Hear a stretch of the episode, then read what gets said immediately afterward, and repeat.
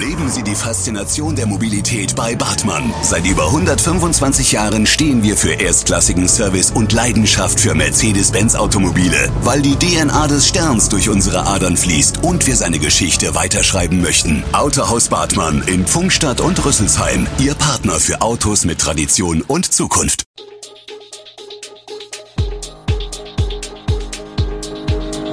Gude, unser morgendliches News Update.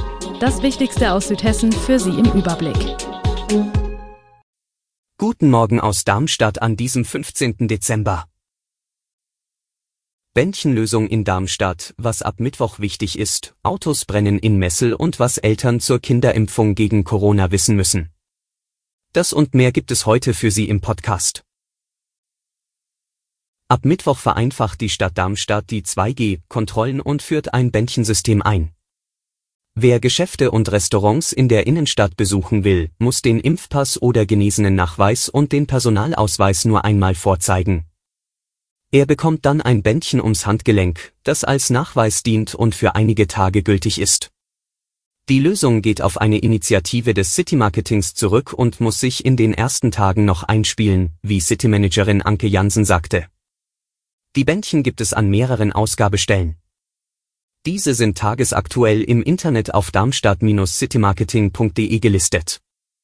Gültig sind die Bänder in allen teilnehmenden Geschäften der Innenstadt sowie auf dem Darmstädter Weihnachtsmarkt. Die Bändchenlösung startet bewusst als Probelauf. Es wird erwartet, dass es am Anfang etwas ruckelt. Organisatorisches sollte sich einspielen. Anders bei Betrug, sollten sich trotz aller getroffenen Vorsichtsmaßnahmen Missbrauchsfälle zeigen, müssen wir die Aktion leider einstellen, kündigt Jansen an. Der Ärger der Anwohner in der Dieburger Straße in Darmstadt über die weggefallenen 100 Parkplätze legt sich nicht. Nach einem offenen Brief an Oberbürgermeister Jochen Patsch, Grüne und dessen Antwort versuchen sie es mit einem zweiten offenen Brief. Ihr Ziel, mehr Parkplätze erhalten und gleichzeitig für die Sicherheit der Radler sorgen. Mit der Antwort des OB waren wir nicht zufrieden, sagt Jörg Schmidt, der die Interessengemeinschaft Dieburger Straße organisiert. Diese haben sich inzwischen 66 Anwohner angeschlossen. Das Angebot zu einem Gespräch hat Patsch zunächst abgelehnt und es gegebenenfalls nach Abschluss des Verkehrsversuchs in sechs Monaten in Aussicht gestellt. In ihrem zweiten Brief laden sie Patsch erneut zum Gespräch ein. Damit Radfahrer sicherer die Dieburger Straße entlang radeln können und sich keine Stürze wegen plötzlich öffnender Autotüren zuziehen, hat die Stadt den Radweg verbreitert und neu markiert. Dadurch fielen zwischen Schumannstraße und Wolfskillstraße 100 Parkplätze weg. Neben den Anwohnern und dem Personal eines Pflegeheims sehen sich die ansässigen Ärzte als Leidtragende. Die Aussteller auf dem Darmstädter Weihnachtsmarkt sind trotz der Corona-Situation nicht unzufrieden. Bei uns bilden sich keine Schlangen, dafür laufen immer wieder andere Kunden vorbei, sagt ein Aussteller am Marktplatz, der dort Süßwaren verkauft. Mit seinem Geschäft ist er zufrieden, weil viele Besucher etwas kaufen. Nicht unzufrieden lautet auch das Fazit von Christine Nagel, die ihren Stand in der letzten Reihe hat und dort Dufthölzer, Öle und Metalldekoration anbietet. Wir sind froh um jeden Tag, den wir stehen dürfen, sagt sie. Die Händler haben sich mit Waren eingedeckt und dafür tausende Euro investiert. Wenn Weihnachtsmärkte kurzfristig gestrichen werden, wie es etwa in Bayern der Fall war, steht mancher vor großen Problemen bis hin zum Ruin.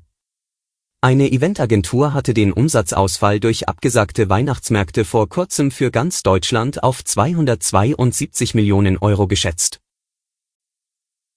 Nun ein Blick nach Messel.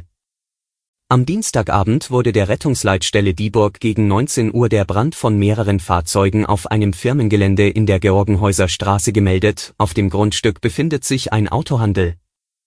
Das Feuer konnte durch die eingesetzten Feuerwehren unter Kontrolle gebracht und ein Übergreifen auf das Firmengebäude verhindert werden, berichtet die Polizei am späten Abend. Allerdings brannten drei Autos, ein Chrysler, ein BMW und ein Ford, komplett aus, zwei weitere Fahrzeuge, ein Mercedes-Benz und ein VW, wurden durch die Flammen und die Hitzeentwicklung beschädigt. Wie die Feuerwehr ergänzt, kam es vor und während der Löscharbeiten zu einer stärkeren Rauchentwicklung. Der entstandene Schaden wird von der Polizei auf 30.000 Euro geschätzt. Im Einsatz waren die Feuerwehren aus Messel und Dieburg. Die Brandursache ist noch unklar, das zuständige Fachkommissariat K10 in Darmstadt wird die weiteren Ermittlungen übernehmen. Wer zu Weihnachten noch ein Paket ins Ausland schicken will, der sollte sich dringend beeilen. Denn Corona stellt den Paketversand das zweite Jahr in Folge vor besondere Herausforderungen. Vor allem mit Blick aufs Fest.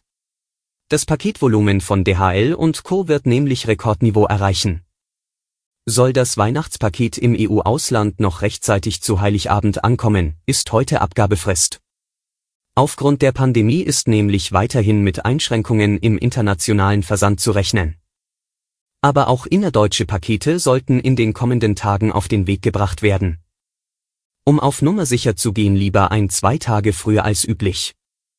Die Regellaufzeit von Standardsendungen von ein bis zwei Werktagen könne vor Weihnachten aufgrund von Verkehrsaufkommen und je nach Wetterlage nicht immer eingehalten werden, so der Bundesverband Paket- und Expresslogistik.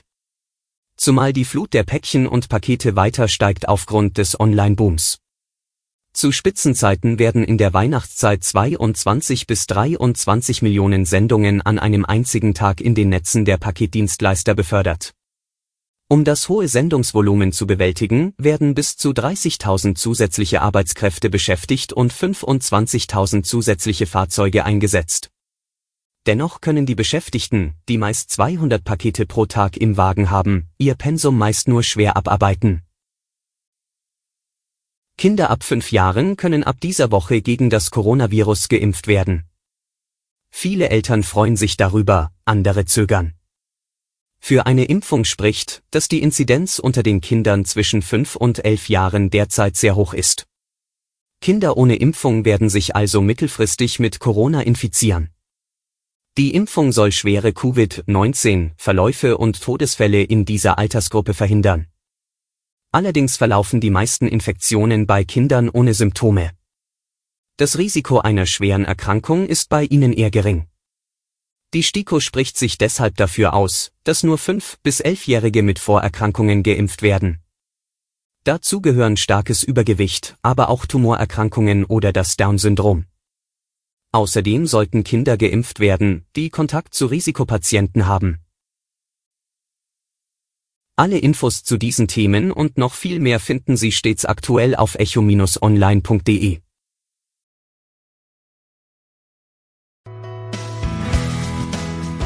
Gute Südhessen ist eine Produktion der VRM von Allgemeiner Zeitung, Wiesbadener Kurier, Echo Online und Mittelhessen.de. Redaktion und Produktion die NewsmanagerInnen der VRM. Ihr erreicht uns per Mail an audio.vrm.de.